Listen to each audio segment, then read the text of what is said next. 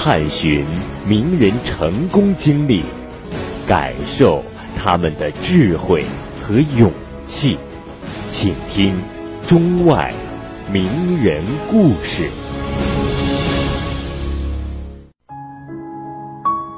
徐悲鸿的学画之旅。徐悲鸿一八九五年出生，卒于一九五三年，汉族，江苏宜兴人。我国著名的画家和美术教育家，中国现代美术事业的奠基者之一，创作了《田横五百士》《九方高》《八人汲水》《愚公移山》等一系列对现代中国画油画的发展有着巨大影响的优秀作品，在中国美术史上起到了承前启后的巨大作用。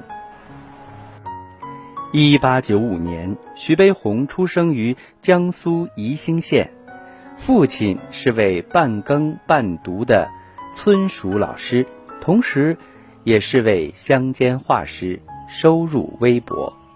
由于出身贫寒，徐悲鸿从小便深知生活之艰。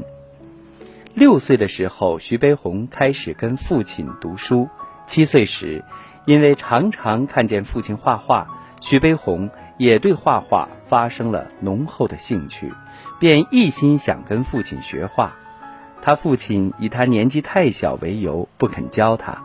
有一天，他念书念到卞庄子刺虎的故事，就偷偷的求人画了一只老虎，然后自己依照样子描绘。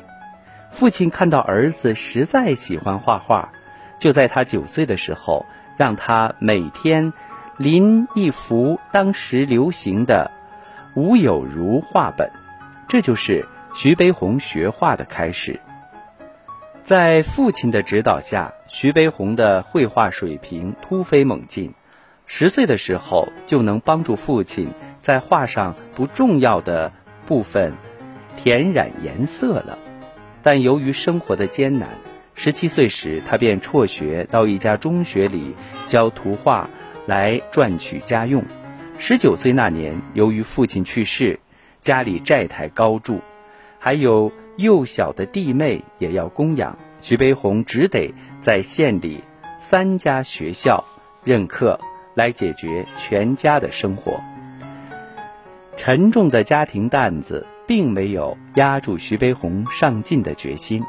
为了更好的学美术，他来到了上海，他把画。寄给当时的小说月报，希望能换取些稿费作为买米之钱，但画稿却被无情的退回了。没有经济来源，也找不到工作，他只好寄居在一家赌场里，白天用功学习绘画，晚上等客人散了，才摊开铺盖在赌桌上睡觉。